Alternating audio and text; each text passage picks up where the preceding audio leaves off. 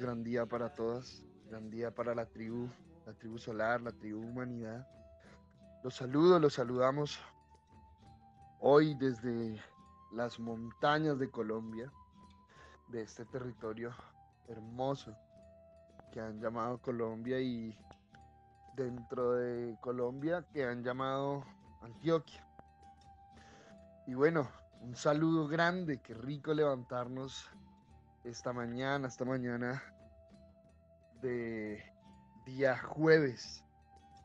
Un jueves más ya en este en este hábito maravilloso de levantarnos todos los jueves a, acompañar en este espacio de las mañanas con propósito. Los hábitos también pueden ser positivos.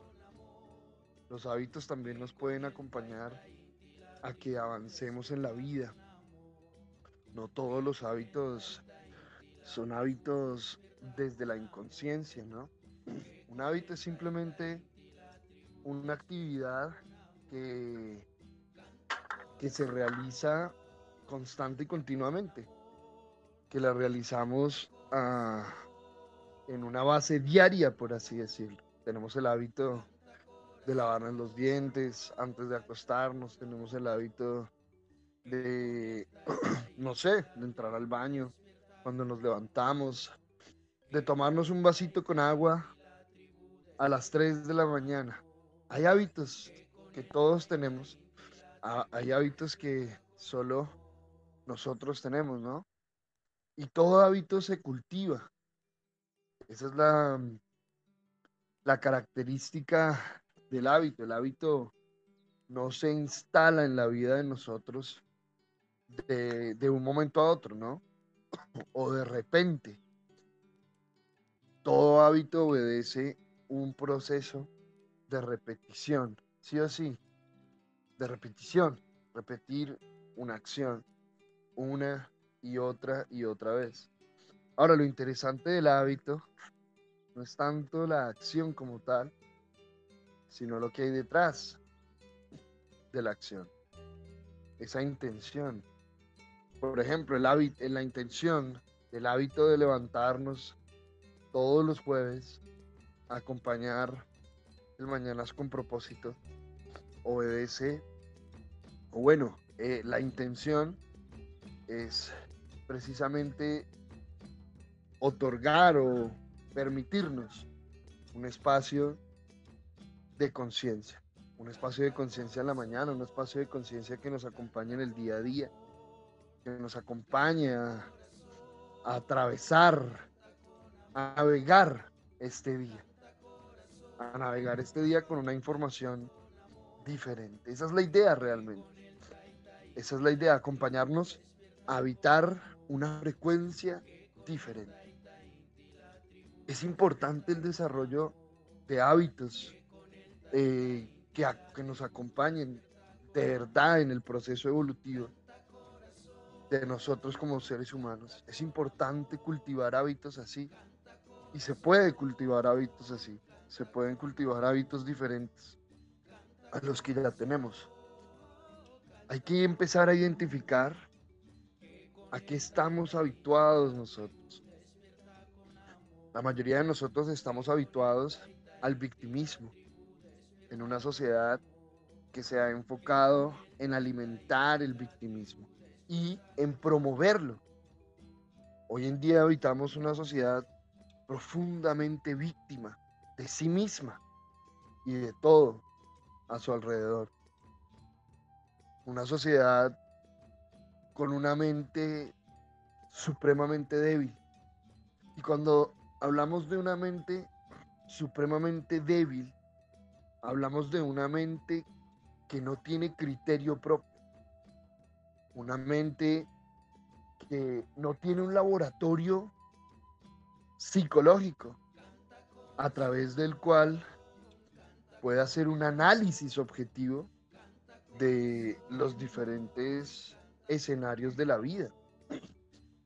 Vemos una mente débil en el colectivo humanidad porque se ha victimizado ante todo a su alrededor. Se ha victimizado ante su propia ignorancia. Entonces el ser humano, al ser ignorante de sí mismo, ha optado por, por un hábito interesante, ¿no? En lugar de, de tomar conciencia que es ignorante de sí mismo y buscar aprenderse y comprenderse a sí mismo, ha optado por reclamar aceptación. Que los demás acepten, reconozcan e incluso alimenten su propia ignorancia. Hoy en día la humanidad se ha enfocado en eso, en ese reclamo de que su ignorancia debe ser reconocida, aceptada y debe ser justificada. ¿sí? Y no solo eso, debe ser transmitida a todos los demás. Es muy interesante este, este ejercicio que está ocurriendo hoy en día con la humanidad, ¿no? Claro, nosotros decimos que todo ser humano, pues, debe ser aceptado como es. Todo ser humano debe ser aceptado con todo aquello que tiene en su mente, en su interior y en su exterior. Pero una cosa es yo aceptar. Una cosa es que yo acepte que el otro está viviendo un proceso. Pero otra cosa muy diferente es que yo lo justifique. O que incluso lo quiera adoptar en mi vida. Una cosa es aceptar y otra cosa es adoptar algo en mi vida. Y más cuando vemos que hoy en día, como vivimos en una sociedad donde se fomenta el victimismo, tengamos en cuenta que una víctima es víctima porque ignora su responsabilidad en el escenario del cual se está victimizando. Entonces es una sociedad que se caracteriza por su victimismo, pues es una sociedad que se caracteriza por su ignorancia. Y el tipo de ignorancia más complicado de todos es aquel donde el que ignora cree que sabe. El que ignora cree que sabe. Y cuando alguien que ignora cree que sabe, o sea, no sabe que ignora, y por el contrario, no solo no sabe que ignora, sino que cree que sabe, está muy lejos del aprendizaje. Aquel ignorante que cree que sabe está más lejos del aprendizaje que aquel ignorante que simplemente ignora. ¿Sí? Y en muchos casos incluso sabe que ignora ese aprende mucho más fácil que aquellos que, que creen que saben. Y hoy en día es muy interesante ver lo que está generando precisamente la llamada ola de la información o era de la información. En algún momento, en los años 90, eso lo hablábamos en, una, en una clase, ¿no? En algún momento por allá en los años 90, 80, o bueno, habría que mirar exactamente en qué año fue, en qué década fue. Tal vez fue antes, ¿no? Cuando se empezó a dar todo el desarrollo del Internet, ¿sí? Precisamente hablábamos en una clase que nosotros podemos ver reflejado el desarrollo interior del ser humano, la evolución a nivel interior del ser humano, podemos verla reflejado en la evolución a nivel tecnológico, a nivel externo en el ser humano. Entonces hablábamos de que cuando la humanidad empezó eh, su proceso, o bueno, empezó no, a medida que la humanidad avanzaba en su proceso de evolución, se fue encontrando con información, con una información cada vez más profunda, más sutil. Hace 500 años eh, el paradigma científico, ¿sí? era, era, era completamente religioso. Era lo, lo que dijera la, la creencia local. Y de contar. Eso que llamamos la ciencia hoy en día era una ciencia muy primitiva y al servicio de la creencia. ¿sí? Y a medida que la mente humana fue evolucionando también y fue encontrando preguntas cuya respuesta ya no le satisfacía. Yo siento que ahí es uno de los momentos claves en que un ser humano empieza eh, su proceso de búsqueda interior, ¿sí? O bueno, también de búsqueda exterior, que eventualmente lo llevará hacia adentro cuando empezamos a cuestionar las, las respuestas que tenemos hacia las preguntas que nos hacemos. Todo ser humano eh, llega a un punto en que se empieza a hacer unas preguntas que tal vez antes no se estaba haciendo. O que empieza a cuestionar respuestas que en alguna vez le dijeron o que alguna vez le dieron a aquellas preguntas que ahora ya no siente que estén respondidas, ¿no? O que estén respuestas.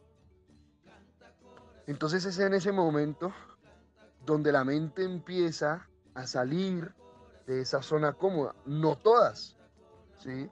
El colectivo normal, usualmente eh, se queda, digamos, dentro del paradigma que ha sido aceptado, ¿no? Eso lo vemos hasta el día de hoy incluso solo unos pocos empiezan a, a, permitirse hacerlo diferente, a preguntarse de una forma diferente.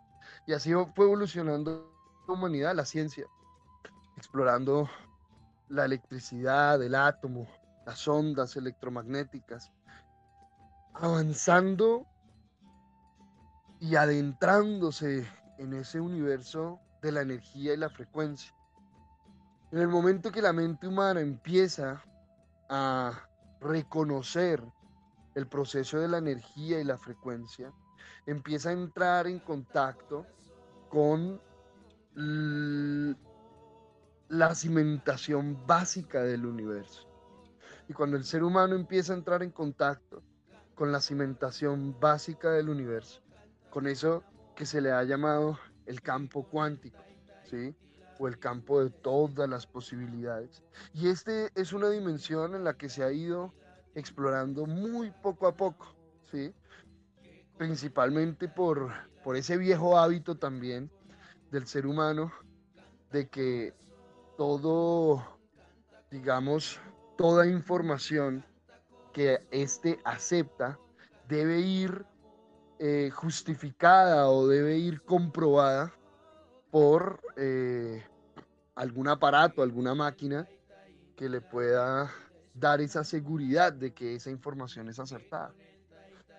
Pero igual, más allá de la máquina, más allá de las máquinas que puedan haber o de los métodos que puedan haber para comprobar hoy en día eh, estos avances exploratorios, ya la mente humana se ha despertado de muchas maneras, ¿sí?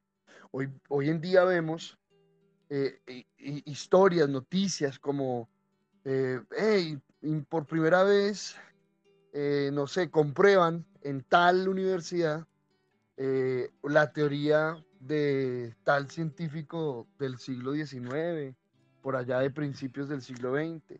Hace poquito comprobaron una de las hipótesis, una de las teorías que propuso Einstein hace décadas atrás. Entonces es muy interesante porque la mente humana va evolucionando pero asimismo eh, se va, sea, es como si se hiciera, si se hiciera zancadilla en el proceso de avanzar, o se retiene del proceso de avanzar por el simple hecho de recibir reconocimiento, ¿sí? De que otros aprueben lo que yo estoy haciendo. Los seres humanos eh, en la historia, a lo largo de la historia, que han hecho cosas diferentes, que han acompañado a que precisamente la humanidad dé saltos en el proceso evolutivo son aquellos que no se han esperado a que los demás les aprueben lo que están diciendo. Son aquellos que no se han esperado a que los demás comprueben lo que supuestamente están diciendo. Son aquellos que afirman con certeza, no con pregunta. Que responden una respuesta con una respuesta, no con una pregunta más. Fíjense que es muy interesante esa adaptación del ser humano a buscar el reconocimiento del otro, que incluso respondemos las preguntas del otro con una pregunta, ¿sí? Entonces a nosotros nos hacen una pregunta y respondemos eh, tal cosa, así, preguntando, para ver si el otro aprueba mi respuesta, ¿sí? Reconoce mi respuesta. Y este es el hábito en el que entró la ciencia moderna, la llamada ciencia moderna. Entonces es muy interesante porque vemos como, como si, ahí vemos, digamos, la incapacidad, o bueno, la incapacidad no, la resistencia o la ignorancia del colectivo hacia el aprendizaje que ni siquiera aprende de sí mismo. La ciencia moderna lleva no sé, 500 años o más, ¿sí?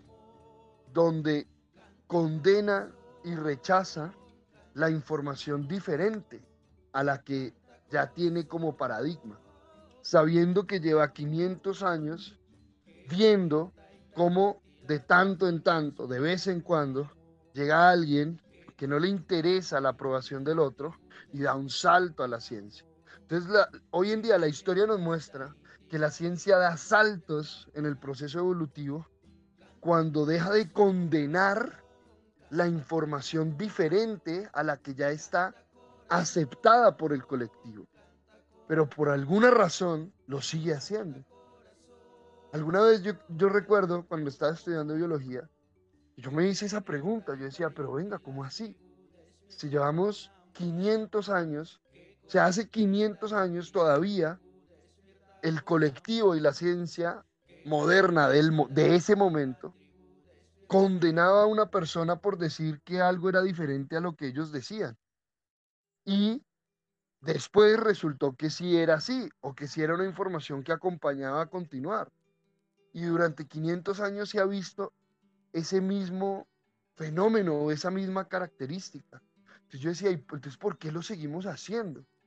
¿sí? Entonces, hace 500, 300 años, a la astronomía la llamaban una pseudociencia, porque no la comprendían, ¿sí? Hace 300 años, a, al, no sé, a la, la electricidad o la energía eléctrica, ¿cómo la podrían llamar? La podrían llamar brujería, la podrían llamar hechicería, ¿sí? Pero resulta que ahora, entonces, la ciencia no ha aprendido. Pareciera que no ha aprendido. O, lo, o, la ciencia no, la ciencia avanza.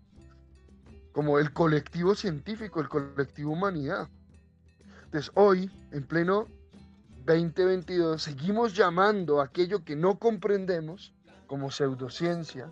Seguimos llamando aquello que no comprendemos como charlatanería. ¿sí? Entonces, es bien interesante cómo, cómo se repiten estos hábitos sin que seamos conscientes nosotros, ¿sí? Porque esa ciencia es la ciencia en la cual muchos nosotros basamos nuestros criterios supuestamente, ¿sí? O moldeamos nuestras formas de pensar, nuestras formas de actuar. Bueno, si yo voy a hacer eso, si yo voy a moldear mi vida acorde a lo que alguien más diga, ¿sí? Bueno, al menos lo mínimo que puedo hacer es asegurarme de que eso es, esa institución o esa persona a la que yo estoy siguiendo sea una persona que esté aprendiendo, que esté evolucionando, ¿sí? Porque si no, bueno, nos vamos a estancar. Y en ese momento en que la humanidad empieza a, a tocar con su mente esa infinidad de posibilidades llamada el campo cuántico. Cuando la mente humana ¿sí? comenzó como colectivo, porque la mente humana desde hace miles de años ha estado en contacto con el campo cuántico. O bueno, digamos que siempre, pero en un contacto consciente, con esa energía que todo da forma, que todo lo crea, esa gran red de información desde la cual se manifiesta, se plasma la vida misma, ¿sí? Ese gran campo de energía e información, hoy es lo que nosotros vemos manifestado como el Internet, ¿sí? En algún momento del proceso de la humanidad, una masa crítica del colectivo eh, percibió, o porque habría que mirar si es que tomó conciencia realmente, pero digamos que percibió a través de su proceso psicológico mental este campo de infinitas posibilidades. Fue en ese momento cuando el ser humano se dio cuenta que, que podía hacer lo que quisiera, que su mente era capaz de plasmar la vida que él anhelaba. Entonces fíjense que fue en esta época, ¿sí? Fue en esta época precisamente en que nace el Internet, que también nacen todos estos movimientos de libertad de la mujer, del hombre, de libertad de expresión, de libertad de pensamiento. Claro, porque el ser humano empieza a conectar con ese campo de todas las posibilidades. Empieza a darse cuenta que él puede ser y hacer lo que él quiera, lo que le plazca, y que es su derecho divino permitirse experimentar la vida. Claro, y aquí viene todos estos procesos que llaman de libertinaje, todos estos procesos de, desobediencia colectiva a los paradigmas, ¿sí? O a las viejas creencias. Claro, sabemos que este proceso se da desde una inconsciencia, desde una desobediencia, incluso desde una violencia en muchos casos, ¿sí? Pero es resultado precisamente de ese proceso evolutivo del colectivo. Entonces el Internet se plasma en el planeta, el Internet se plasma cuando el colectivo toma conciencia más, voy a hacer un, un, paréntesis en ese toma conciencia, ¿sí? Porque yo no sé si es que, si la palabra es tomar conciencia o más bien em, percibe la posibilidad, ¿sí? De una realidad que no solo esté acorde al paradigma eh, local, ¿sí? Actual, sino percibe una realidad eh, con una infinidad de posibilidades. Es muy interesante porque todo precisamente lo que vemos, la forma en que se está desenvolviendo hoy en día la humanidad, es un reflejo de eso, de eso, de esa percepción a nivel inconsciente del campo de todas las posibilidades, ¿sí? Entonces por eso es que hoy en día vemos que los seres humanos eh, ya no se están limitando con nada, ¿sí? Entonces, eh, hoy en día están los seres humanos que dicen, ¿no? Que, que si ellos nacen en el cuerpo de una mujer, pero pues ellos son hombres, pero, o sea, ya no hay límites dentro de la, de, la capacidad de manifestación del ser humano. ¿sí? Incluso hay seres humanos hoy en día que piensan que son animales o que creen que son animales y lo aseguran. ¿sí? No solo es que lo crean, sino lo aseguran y viven de esta forma. ¿sí? Hay otros seres humanos que, por ejemplo, viven en un entorno eh, de, vamos, vamos a hablar entre comillas, de pobreza, pero en su mente ellos no se creen ese cuento, no se creen ese, ese cuento de la pobreza, ¿sí? Y en su mente ellos son abundantes, son ricos, son millonarios. Estoy dando ejemplos de cómo se manifiesta este ejercicio hoy en día, que es muy interesante.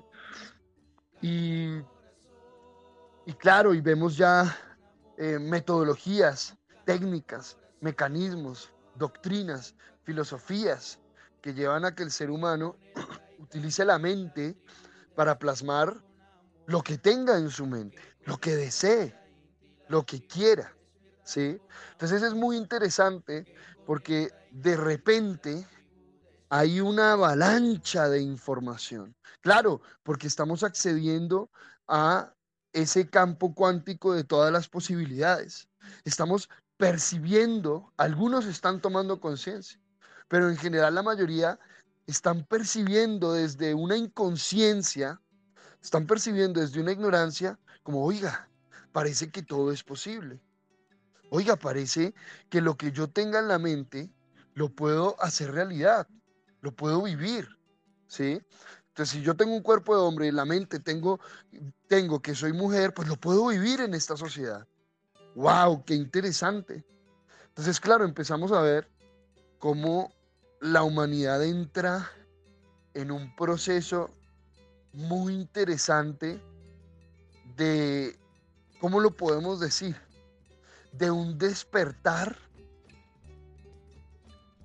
hacia, digamos, ese proceso de manifestación desde la infinidad o, desde esa infinita eh, variabilidad que permite el campo cuántico.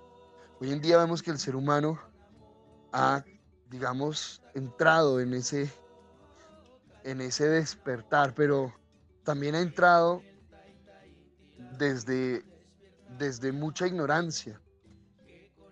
Entonces habría que ver, ¿no?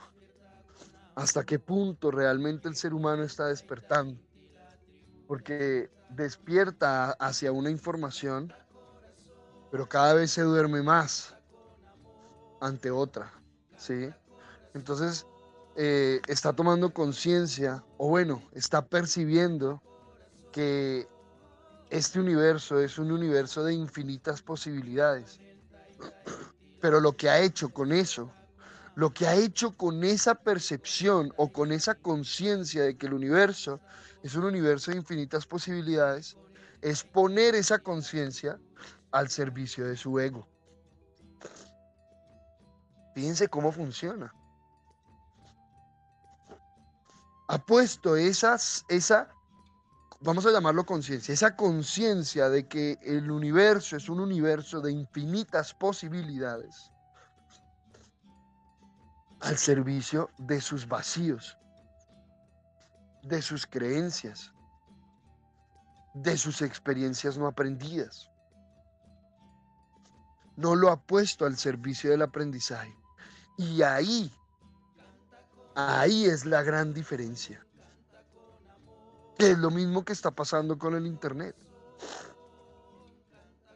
Es un instrumento que hoy en día está generando una revolución en la humanidad porque el Internet es lo que está generando la revolución hoy en día de la humanidad. Nada de esto que vemos hoy en día, nada de estos movimientos, ¿sí? Libertarios o de, digamos, eh, diferentes de transformación que vemos hoy en día a cualquier nivel, no podría, no hubieran sucedido, no se hubieran manifestado al menos a, este, a esta dimensión, a este nivel, ¿sí? Eh, si no fuera por ese, eso que llamamos el Internet. Entonces hoy en día tenemos todas las posibilidades a la mano. Como siempre las hemos tenido. Pero parece, pareciera que hoy la humanidad está empezando a tomar conciencia de que es real.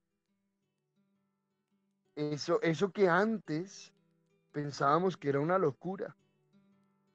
Es más, pensábamos que era una, una herejía, o sea, un pecado contra Dios y contra la iglesia, ¿no? Que antes era la institución más poderosa y de mayor credibilidad que existía. Entonces resulta que que ahora tenemos una cantidad de información, una, un, un nivel de acceso a la información que antes no estaba de esa forma a la mano. ¿sí? Antes la información que hoy en día está a un clic de distancia, antes eh, estaba oculta a la gran mayoría de la humanidad. Información que hoy en día podemos acceder a través de Google, del teléfono, ahí, en un instante. Antes se requerían años y años de iniciación dentro de las escuelas de sabiduría y misterio más herméticas que se puedan imaginar. Información que antes solo pasaba de maestro a discípulo. Hoy en día la podemos encontrar a un clic de distancia. Tan solo tomando el teléfono móvil y escribiendo una palabra, dos o tres palabras, podemos tener acceso a información que llevaba miles de años, ¿sí? siendo protegida, resguardada, siendo incluso oculta de, del colectivo. Bueno, algo está pasando en el proceso de evolución de la mente humana, que eso se ha abierto, que se ha puesto a disposición una información que antes estaba solo destinada para pocos, hoy está destinada para todos. Entonces, es importante empezar a hacernos las preguntas correctas, empezar a hacernos unas preguntas diferentes. Bueno, ¿y qué significa esto? ¿Qué significa que estamos entrando o estamos transitando una era donde toda la información está disponible. Y no solo toda la información está disponible, sino que está disponible junto con un montón, digamos, de, de formas de abordar esa información. Antes, repito, antes eh, se transmitía la información, o bueno, no toda, pero un, tipo, un tipo de información se transmitía de maestro a discípulo. Y se transmitía de la forma en que ese maestro la sabía abordar y pare de contar. No había otros puntos de referencia, ¿sí? No es como hoy en día que si tú quieres buscar un curso de yoga, tú puedes abrir siete páginas al mismo tiempo, al mismo tiempo, ¿sí? Y puedes comparar y mirar qué diferencia hay en cada una. Puedes incluso leer la biografía de los profesores, la filosofía. Puedes incluso ver imágenes, videos de clases que ya se han hecho, de formas en que se ha entregado esa información que tú estás buscando para ver si em, es de tu interés o no es de tu interés.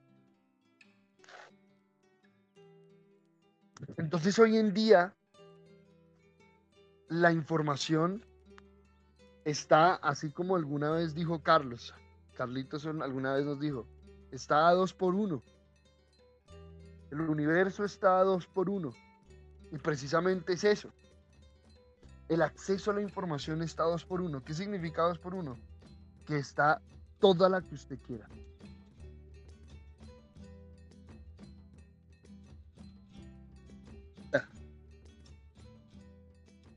Como está toda la información disponible, como está toda, toda esa información disponible, entonces viene la pregunta. Bueno, y entonces, ¿cómo hago para saber? O más bien, ¿en qué información debería yo creer? ¿En qué información debería yo creer?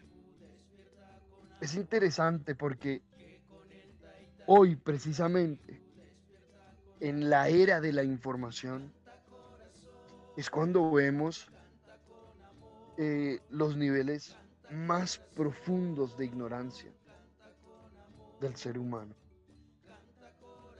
estamos en una de las épocas de mayor ignorancia que se ha visto en esta humanidad.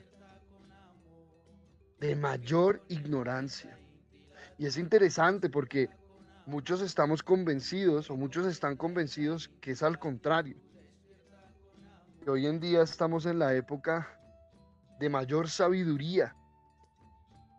Pero habría que mirar, ¿no? Los resultados. Cuando uno va a empezar a observar cómo ha sido el proceso de algo, ¿sí? En este caso, de una humanidad, hay que mirar cuál ha sido el resultado. Y bueno, el resultado estamos viendo que se está dando porque todo ese acceso a la información no se está orientando, no se está acompañando, no se le está dando un propósito no se le está dando un propósito claro. Entonces aquí viene el ejercicio más maravilloso que yo siento que nos está permitiendo este momento en la humanidad. Y es hacernos responsables de nuestra propia evolución. Es hacernos absolutamente responsables. Porque es que ya en este momento más que la era de la información, es la era de la responsabilidad. Porque cuando hay tanta información, cuando hay tanta información disponible ahí, a la mano, lo que más se requiere es responsabilidad. Desarrollar la habilidad para responder ante la información que hay. Antes antes, la virtud que se requería era la obediencia. Cuando esta información pasaba de maestro a discípulo, lo único que se pedía era obediencia. Era, mi hijo, esto es, punto. Y si usted, usted como discípulo, el único lugar que usted conocía de acceso a una información diferente era ese lugar. Ya, ¿dónde más? O tendría que ponerse a buscar otro maestro, a buscar otro lugar. O sea, era una cosa diferente, no era entrar al teléfono un clic y mirabas y comparabas los siete, los siete escuelas, los siete templos que hay para, para elegir, ¿no? Antes no era así. Antes si tú llegaste ahí, llegaste ahí y que era lo único que había que hacer y que, y que, se te pedía, obedezca lo que le están diciendo. Y es muy interesante porque hoy, a pesar de que es la era de la información, también se nos está pidiendo eso únicamente, obedezca. Es muy interesante ver el caso que vivimos en la humanidad con la pandemia, con la famosa pandemia, la tal pandemia. A mí eso me parece, wow, me parece un ejercicio interesantísimo de mirar una humanidad con el acceso a la información en la mano y obedeciendo a ojo cerrado, ¿sí? Ante una sola fuente de información que además es una fuente de información que está desde el miedo. Pues yo le digo a usted, venga, si la única fuente de información que usted tiene ahorita tiene como motivación el miedo, yo le sugiero que pare. Yo le sugiero que pare. Antes de obedecer ciegamente esa fuente de información, pare. ¿Sí? Espérese, espérese. Porque es que cualquier acción motivada por el miedo va a generar un desorden en mi vida. Va a generar un desorden en mi vida. Y eso nos lo vendieron con el nombre de, precaución. de prevención. Es más, hasta nos lo vendieron con el nombre de responsabilidad. Entonces nosotros decíamos, venga, pero entonces, entonces yo no entiendo. Yo no entiendo para qué está la información ahí. Yo no entiendo el Internet. ¿Qué estamos haciendo con el Internet? ¿Qué estamos haciendo con la información? Con todo el acceso a la información. En el 2020 se demostró que una gran cantidad de seres humanos ¿sí? siguen viviendo bajo las mismas mentalidades de hace 200, 300, 500 años. Aunque eso ya lo podemos ver a través de los resultados, pero este experimento social de la pandemia, un experimento maravilloso para darnos cuenta de eso. ¡Wow! Está toda la información.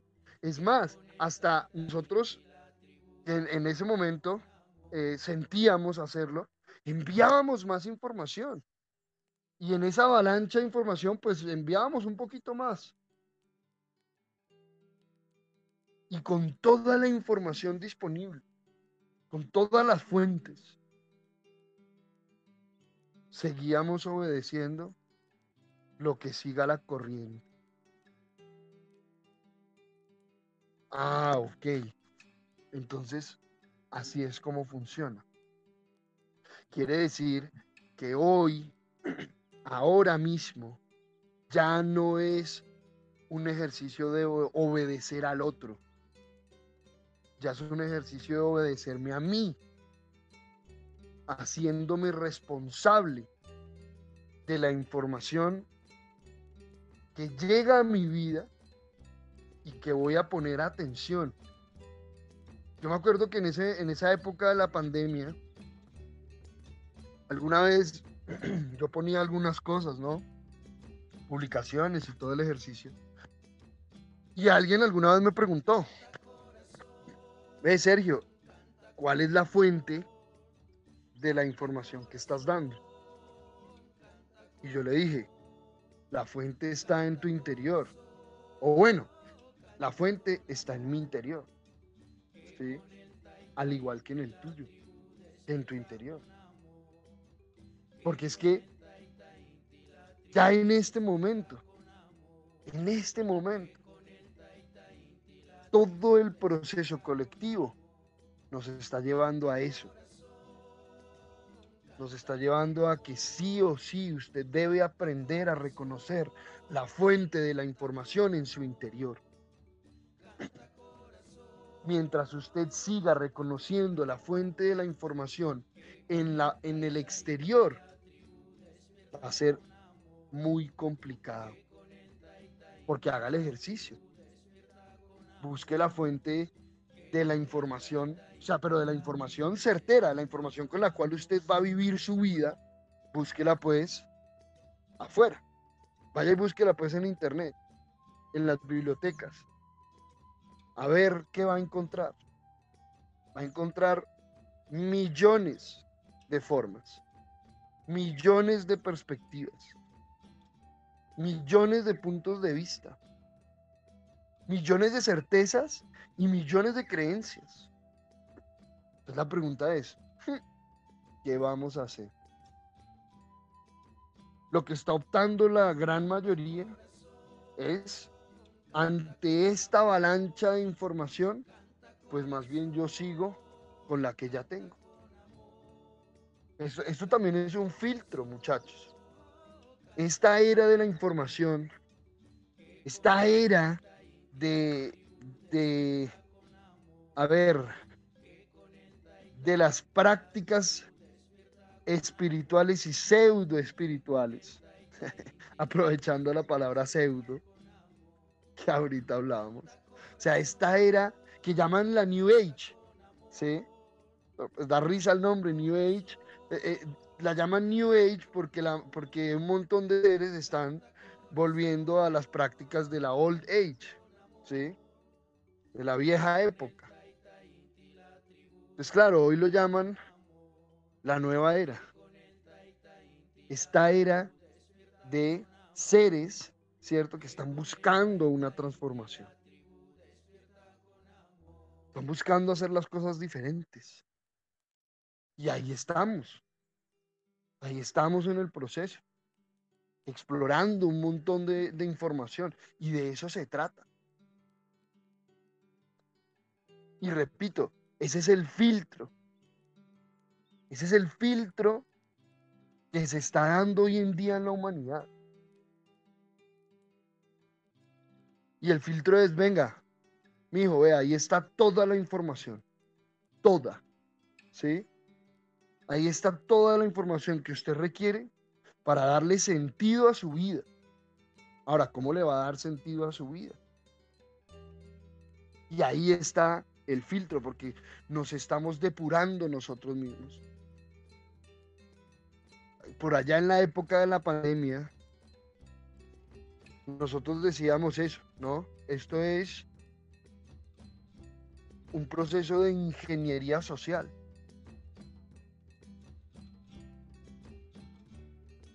Una, un proceso de depuración de la humanidad ejercida por ella misma.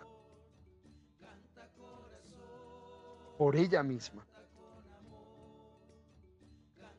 Hoy hay tanta información y los procesos de manifestación están tan acelerados porque hay mucha información. Entonces ya no hay excusa. Antes el ser humano tenía la excusa o la justificación de su propia ignorancia. Ya cómo lo vamos a justificar. Dígame pues, si usted dice, ay, es que yo no sabía, y le muestran a un clic información donde dice eso que usted supuestamente no sabía.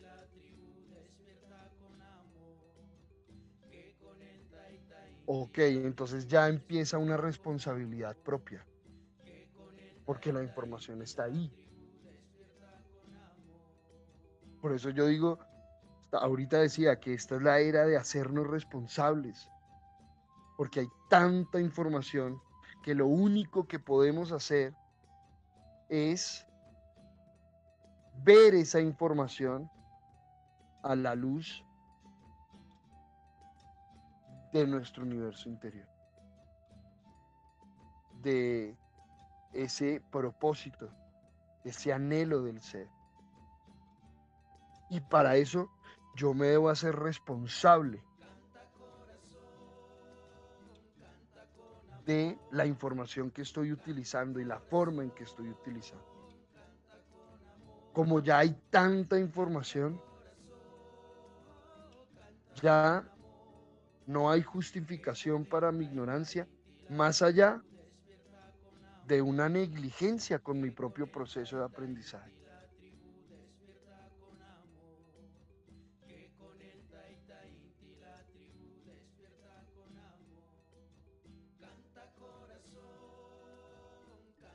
Estamos en la era donde toda información se va a filtrar a través de lo que nosotros tenemos en la mente. Por lo tanto, se hace tan crucial el proceso de aprender a aprender. Porque si yo no aprendo a aprender toda la información y puede llegar una información de una altísima vibración, pero la vas, voy a seguir filtrando a partir de mi propia ignorancia. Voy a transformar, voy a hacer de un método maravilloso algo terrible por aquello que tengo en la mente. Y el proceso de aprender a aprender nos corresponde a nosotros mismos, porque a nosotros nos corresponde tomar conciencia que no sabemos aprender. Vea, un ser humano que llega a esta escuela, y aquí en la escuela lo primero que acompañamos es a que el estudiante aprenda el arte de aprender, ¿sí? Un ser humano que llega a esta escuela es porque inconscientemente está reconociendo que no sabe aprender o conscientemente. Un ser humano que ya su proceso lo está llevando a darse cuenta que no sabe cómo hacer las cosas en la vida, que no sabe cómo vivir.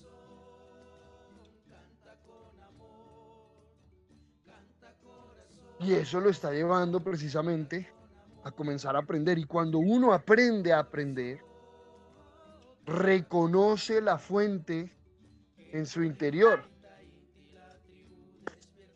Cuando uno aprende a aprender, es que empieza a reconocer la fuente de la información en su interior.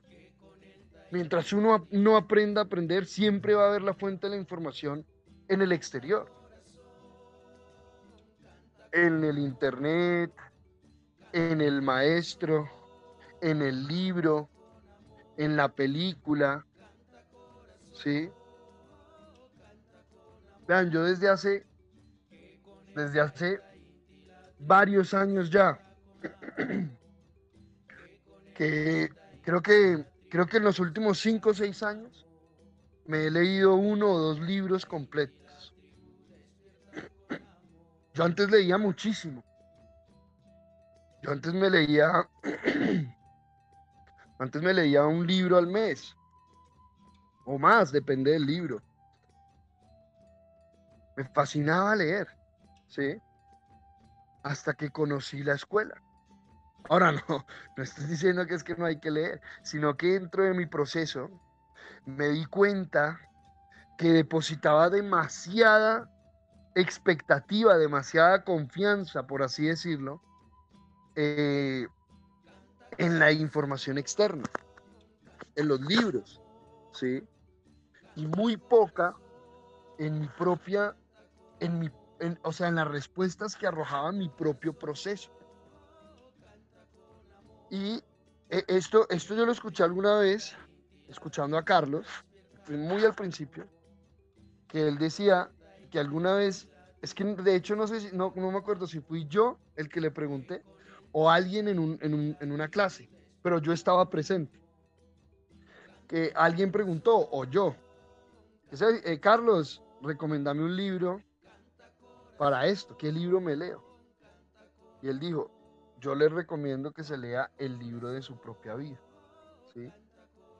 Y yo casi que escribo pues en el cuaderno el título del libro, ¿no? El libro de su propia vida. Cuando comprendí a qué se refiere. Y claro, él decía eso. Él decía, bueno, eh, ya es momento de que empecemos a aprender a leer las páginas de nuestro libro, porque cuando aprendemos a leer las páginas de nuestro libro, podemos empezar a aprender a escribir las páginas de nuestro libro. Ya podemos empezar a mirar de qué forma he escrito el libro de mi vida y cómo puedo empezar a escribir una historia diferente. Pero no por resistencia o rechazo a la historia anterior, sino por amor a mí mismo. A través del aprendizaje. En ese momento yo dije, bueno, me voy a enfocar en mí. Voy a dejar, voy a parar un, un, un espacio-tiempo de llenarme de información externa y voy a empezar a llenarme, o a llenarme, no, voy a empezar a, a, observar, a identificar, a reconocer mi propia información, mi propia sabiduría. Y así es que hemos ido aprendiendo a leer el libro de nuestra vida. Y es muy interesante, ¿sí? Porque cuando yo empiezo a reconocer la sabiduría, la información, la fuente de la sabiduría, del amor, de la información en mi interior, pues empiezo a desarrollar el hábito de todo hacerlo desde mi interior. Entonces hoy en día, cuando yo voy a leer un libro, yo hoy en día me demoro para leer un libro muchísimo. El último libro que leí tenía 120 páginas y me demoré como tres meses. ¿Sí? Un libro que usualmente uno se puede leer en cinco días. o menos. Como tres meses me demoré. ¿Por qué? Porque yo iba leyendo, claro, iba leyendo un renglón y iba filtrando toda la información a través de lo que tengo en la mente. Es que siempre hacemos eso. Un ser de infinita ignorancia o de infinita sabiduría siempre va a pasar la información del entorno a través de la información del interno. Unos pasarán esa información a través de su ignorancia y otros la pasarán a través de su sabiduría. O a través de las dos, mostrando algunos detalles que hay que aprender, ¿sí? A través de eso que ya he aprendido. Entonces es muy rico cuando reconocemos el proceso en el interior, porque es que ya no queda otra, muchachos. O dígame pues, ¿cuál es la fuente? ¿Cuál es la fuente de confianza para para ir, para ir por la información. Dígame pues, que alguien me diga, ¿cuál es esa fuente? ¿Sí? Que alguna vez mi hermano, eh, que él eh, labora en periodismo, ¿sí? Él me decía eso. Estábamos ahí hablando de, algunas, alguna situación de la, de la actualidad. Y él me decía eso, no, usted tiene que ver es la fuente. Yo le preguntaba, ¿y cuál fuente? Cuénteme cuál. ¿Sí? porque es que ya estamos en la era de la información. ¿Qué quiere decir? Que usted me dice una fuente y yo puedo ir a ver qué es eso. Y resulta que cuando voy a eso, a esa fuente, pues esa fuente tiene sus propios intereses. Esa fuente tiene sus enemigos y sus aliados. ¿Sí? Tiene su propia conveniencia, que no es la evolución y trascendencia del ser humano. Entonces, a ver, que alguien me diga pues una fuente que yo diga, sí, esto, esta es la verdad. Ya no hay forma. O bueno, de pronto para usted sí. Y me parece perfecto. Me parece perfecto. Para mí, para mí, en mi, en mi proceso, ya ninguna fuente externa, ¿sí? Tiene la absoluta verdad, por así decirlo. Todos tienen información. Pare de contar. Todos tienen información. Y la verdad, la capacidad de la verdad está en mí. Porque la verdad significa ver y dar. Verdad. O sea, la capacidad para ver más allá de lo aparente y darme a mí mismo la sabiduría a través del aprendizaje de esa información. O sea, la verdad solo está en mí a través de mi propio aprendizaje. Ahí es cuando yo decía, la fuente está en mi interior. Ahorita en el 2020 a mí me escribían muchos. Sergio, pero ¿cómo hago? ¿Cómo hago para saber si es verdad o no? Y yo le decía, mira, la única opción, la única opción que yo he, que yo he encontrado es confiar en lo que yo siento. Punto. ¿Qué más vamos a hacer? ¿A quién le vamos a creer? Yo me puse a hacer el ejercicio. Listo, que tal dijo esto. Bueno, vamos a ver qué hay detrás. Y me empecé a encontrar con un montón de guardados y cosas interesantes, ¿no? De todas estas instituciones. De todas, hasta de las instituciones más prestigiosas. Porque hoy en día e, ese es como el consenso, ¿no?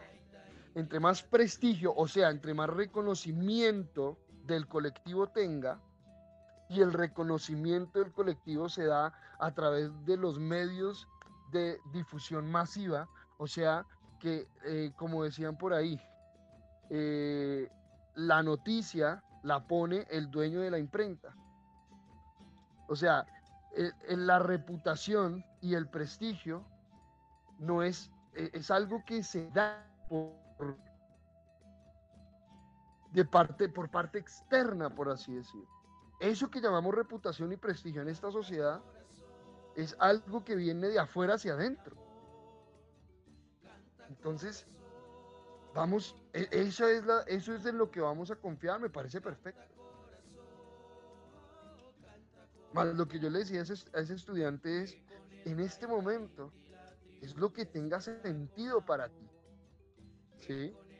Vean, a mí, en esa época, y, utilizo mucho esa época porque es una época, repito, de un experimento social único, donde hemos aprendido mucho desde de esa época. En esa época yo veía una información de unas fuentes, vea, de unas fuentes que, o sea, premiados, unas fuentes eh, de un prestigio y reputación altísimo. Yo veía, yo los veía transmitiendo una información que para mí no tenía ningún sentido. Que para mi sentido común, eso, eso no tenía forma, eso no tenía nada de sentido. Entonces, espérate, porque no me interesa la reputación que tenga, no me interesa el prestigio que tenga. A mí lo que realmente me interesa es si para mí en este momento tiene sentido. Y puede que sea la verdad. Pero si para mí no tiene sentido en este momento, pues yo avanzo sobre lo que tiene sentido. Y a medida que vaya aprendiendo, el proceso de aprendizaje me va a ir llevando a información diferente, que de pronto en algún momento ya había llegado a mí, pero no era el momento que no tenía sentido para mí en ese momento. Así como hay seres que llegan a esta escuela y escuchan la información y les parece la tontería más grande que hay. Que no tiene sentido para ellos. Como para nosotros. No tiene sentido una cantidad de cosas que muchísima gente hace, piensa, siente y dice que para ellos sí tiene sentido. Es el momento de hacernos responsables de todo, hasta de la información que llega a nosotros. Ya es el momento de que asumamos nuestro proceso de transformación. Ya se está dando la transición de la era del maestro y el discípulo a la era del maestro interior y el estudiante de sí mismo. Bueno, tribu, qué rico.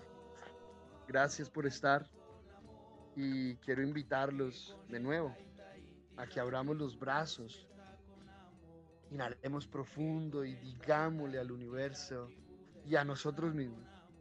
Hoy es un gran día. Y es un gran día para reconocer la fuente de la información, la fuente del amor y la sabiduría en mi interior. En ningún otro lugar más que en mi interior. Muchísimas gracias y que tengan un gran día.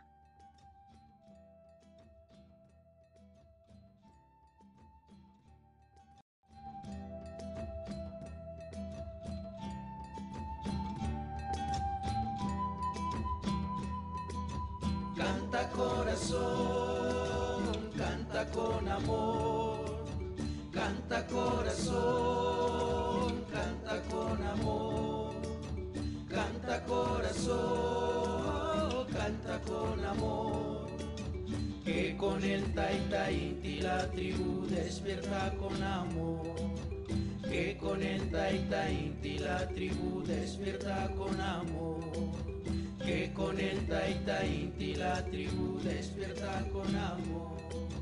Canta corazón, canta con amor, canta corazón, canta con amor. Canta corazón, canta con amor, que con el taita inti la tribu despierta con amor, que con el taita inti la tribu despierta con amor, que con el taita inti la tribu despierta con amor.